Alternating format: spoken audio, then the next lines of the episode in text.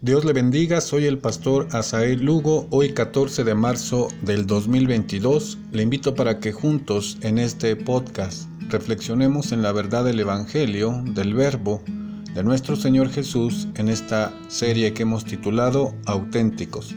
Vamos directamente al texto de hoy, Primera de Juan, capítulo 1, de los versos 1 al 4.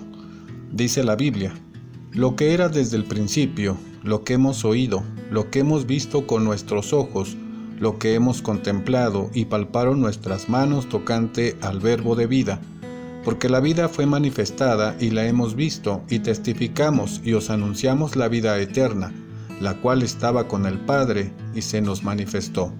Lo que hemos visto y oído, eso os anunciamos para que también vosotros tengáis comunión con nosotros, y nuestra comunión verdaderamente es con el Padre y con su Hijo Jesucristo. Estas cosas os escribimos para que vuestro gozo sea cumplido. Reina Valera 60. Otra versión del mismo pasaje dice, les escribimos a ustedes acerca de aquello que ya existía desde el principio, de lo que hemos oído y de lo que hemos visto. Con nuestros propios ojos porque lo hemos visto y lo hemos tocado con nuestras manos. Se trata de la palabra de vida. Esta vida se manifestó, nosotros la vimos y damos testimonio de ella y les anunciamos a ustedes esta vida eterna, la cual estaba con el Padre y se nos ha manifestado. Les anunciamos pues lo que hemos visto y oído, para que ustedes estén unidos con nosotros como nosotros estamos unidos con Dios el Padre y con su Hijo Jesucristo. Escribimos estas cosas para que nuestra alegría sea completa. Dios habla hoy. Los destinatarios de la carta de Primera de Juan son cristianos. Incluían aquellos que vivían más allá del Éufrates, en el territorio de los partos, que está fuera del Imperio Romano, también considerado al oeste de Turquía es Juan el apóstol, seguramente el único viviente, ya un hombre de avanzada edad. Escribe como un padre a sus hijos. Es frecuente la palabra hijitos, frase que usó en repetidas veces en la carta.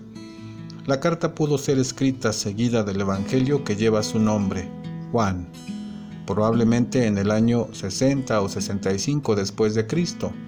Juan escribe a las iglesias con el tema principal de la comunión con el Padre y el Hijo, nuestro Señor Jesucristo. En su carta Juan nos exhorta al desarrollo espiritual como cristianos auténticos y como quienes la conformamos, es decir, la iglesia del Señor, a no dejarnos engañar por los falsos predicadores y maestros. Pone de manifiesto el amor del Señor y nos invita a llevar una vida de obediencia a Dios y amor hacia nuestra comunidad de fe. ¿Cuáles son las enseñanzas para nosotros en este día? Jesús es el Cristo. Es un privilegio y un deber conocer nuestra doctrina.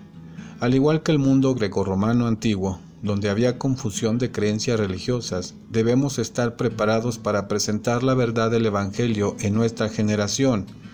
Ahora, ante la oferta de medios de comunicación digital, la Iglesia sigue siendo una luz en medio de la oscuridad y confusión del mundo.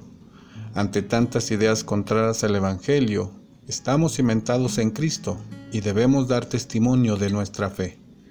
Mañana, sigamos en comunión con nuestro Señor y juntos conozcamos más a Jesús. Dios le bendiga.